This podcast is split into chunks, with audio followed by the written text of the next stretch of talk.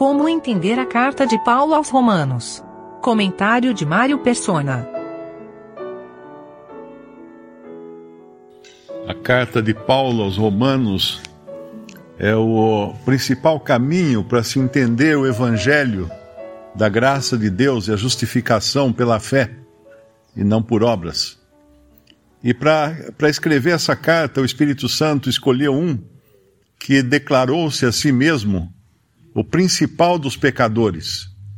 E por que ele se considerou principal dos, dos pecadores?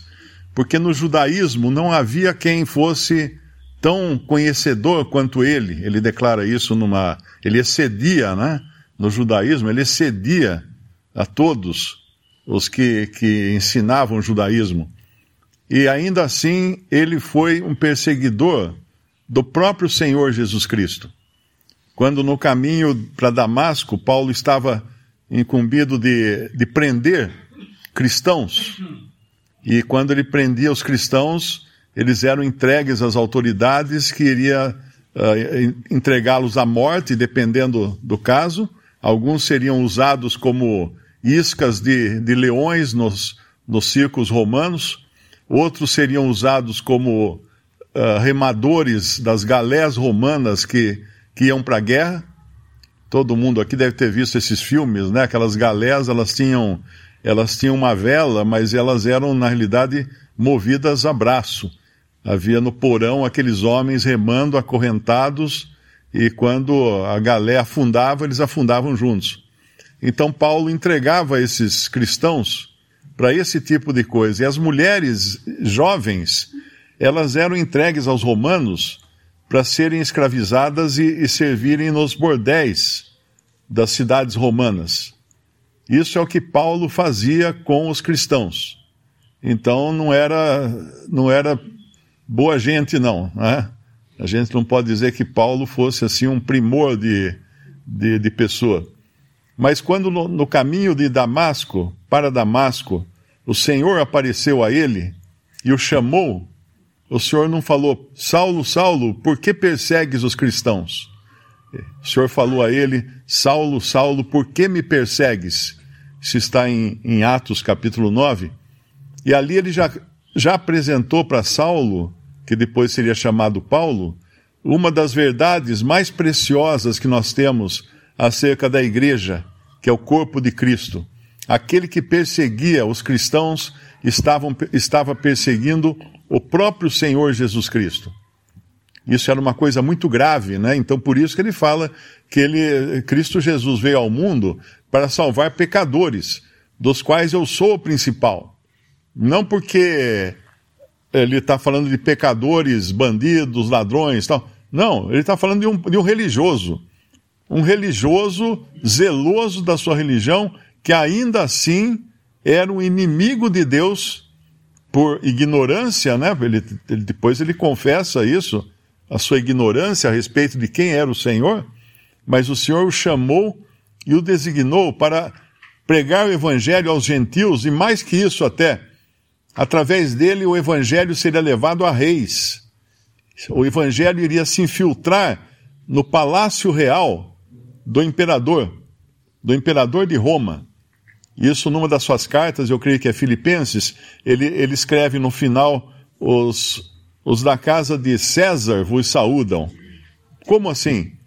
É que os guardas que guardavam Paulo, quando ele ficou na prisão, eram guardas da, da elite, da elite da guarda romana, que também eram guardas usados para a proteção do imperador, porque Paulo era um prisioneiro importante e também guardas usados para a proteção da família do, do imperador, ou seja, da casa de César. Então, alguns desses guardas certamente se converteu ou se converteram e acabaram se infiltrando. a gente pode imaginar a ira de Satanás quando viu o evangelho entrar no palácio do imperador romano, do César. Filipenses 4:22, né, que fala que os da casa de César vos saúdam. Então imagina que onde, onde foi parar esse evangelho. E assim, assim a promessa feita, inclusive, ali em Atos 9, quando o Senhor revelou a Ananias que este, este seria, Ananias estava com medo, né? Porque de repente aquele que prendia e perseguia e prendia cristãos, agora apareceu lá na casa dele, dizendo que tinha se convertido e tal. E Ananias estava temeroso, e o Senhor revela a ele: não, esse vai ser um vaso, um vaso que eu escolhi para enviar o evangelho até para reis. E ele fez isso depois. Ele foi preso, o Senhor permitiu a sua prisão, e a sua prisão nada mais era um, do que um meio também das autoridades romanas ouvirem o evangelho, escutarem o evangelho. Porque imagina, cada vez que, que ele se apresentava no julgamento, ele fala em, em 2 Timóteo, ele fala que na sua defesa, uh, ninguém, né, ninguém o ajudou na sua defesa, mas, a gente, mas ele fala uma coisa importante lá também. Se a gente abrir em, em, em 2 Timóteo, capítulo 4, versículo, versículo, 16, versículo 16, ninguém me assistiu na minha primeira defesa. Então ele certamente iria passar por um novo julgamento. Antes todos me desampararam. Que isso não, que isso lhes não seja imputado. Num julgamento desse, ele tinha, ele tinha licença para apresentar as suas razões, para fazer a sua defesa, para dizer o porquê que ele cria em Jesus. Então a gente imagina que que momento grandioso esse, em Paulo diante dos seus acusadores, revelando a verdade do, do Evangelho para esses homens e, e guardas também, e também para a população. Mas no versículo 17, depois de falar que todos me desampararam, ele diz assim: Mas o Senhor assistiu-me e fortaleceu-me então o Senhor assiste, assiste no sentido de, de que dá, uh, dá cuidados, não é? É como um, uma enfermeira que assiste um doente, um médico que assiste um, enfermo, uh, ou seja, não abandona. O Senhor assistiu-me. Todos abandonaram, mas o Senhor, o Senhor, o Senhor me assistiu. O Senhor cuidou de mim naquele momento difícil e fortaleceu-me. Ah, então ele, ali ele ficou forte. Não ali ele ficou musculoso. Não. E fortaleceu-me para quê? Para que por mim fosse cumprida a pregação e todos os gentios a ouvissem. Então essa foi, esse foi o fortalecimento uh, de Deus, segundo Deus, né? Um fortalecimento segundo os homens seria pensar, não, Paulo então de repente ele, ele conseguiu matar todos os guardas que estavam ali cercando ele e escapou pela grade. Não. Não, o Senhor deu forças a ele para cumprir a missão para a qual ele havia sido designado. E dessa missão ele fala logo na abertura, logo na abertura do, da carta aos Romanos, quando ele diz assim: Paulo, escravo de Jesus Cristo. Ué, mas aqui fala servo, exatamente. A palavra original é escravo. Um escravo, ele era comprado para determinadas tarefas para exercer o seu trabalho de escravo. E Paulo foi comprado, como ele vai explicar depois, comprado com sangue precioso de Cristo. Então ele era um escravo de Jesus Cristo, mas ele também era um apóstolo por chamado. Ele tinha sido chamado para apóstolo.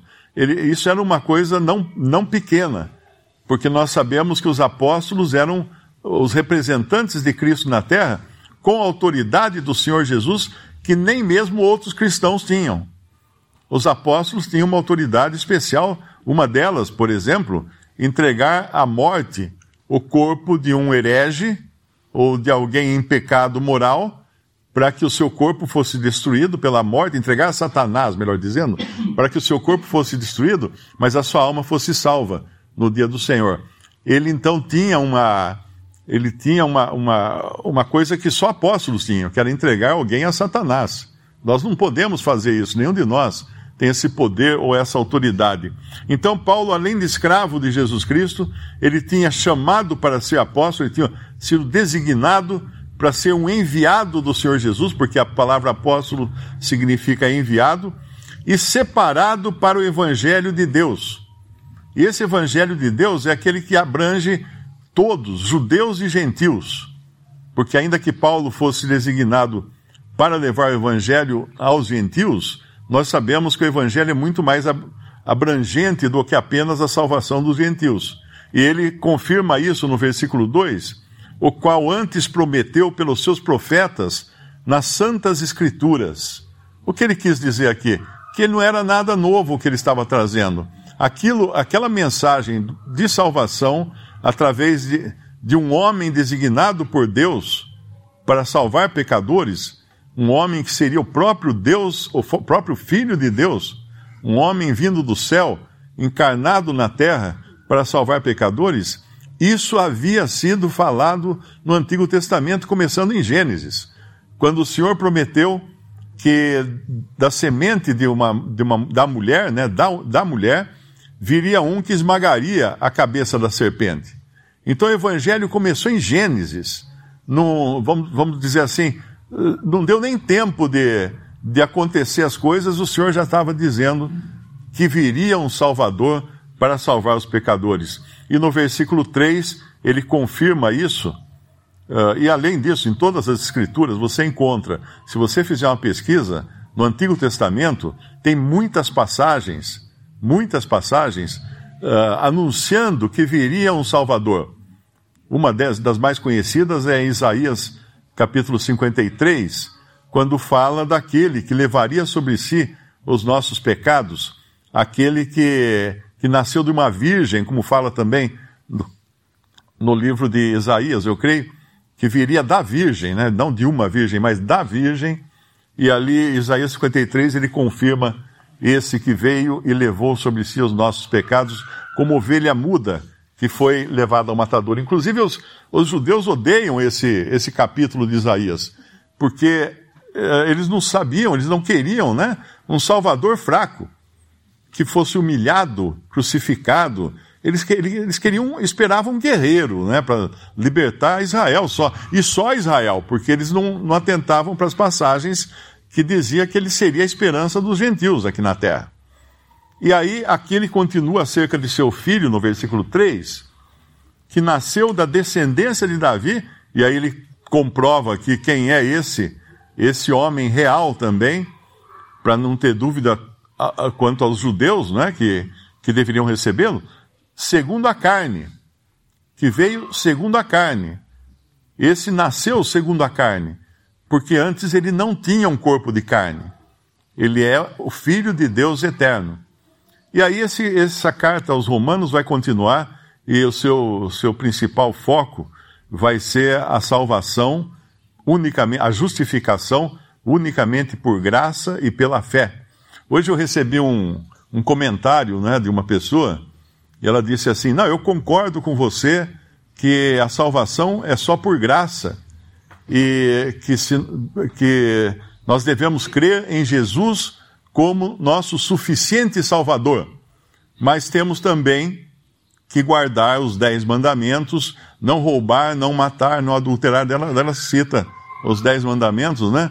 E, e também precisamos ser batizados nas águas para nos tornarmos filhos de Deus. Aí eu, eu respondi o seguinte, falei assim, você sabe o que significa a palavra que você escreveu?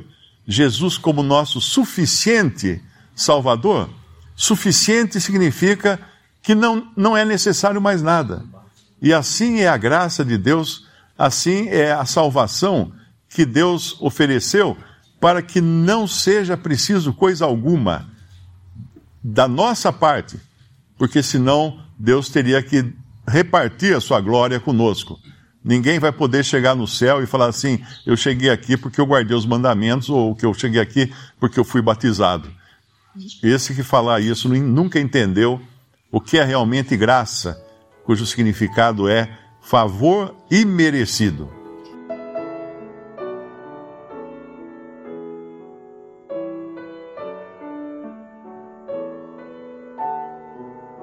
Visite respondi.com.br. Visite também 3minutos.net.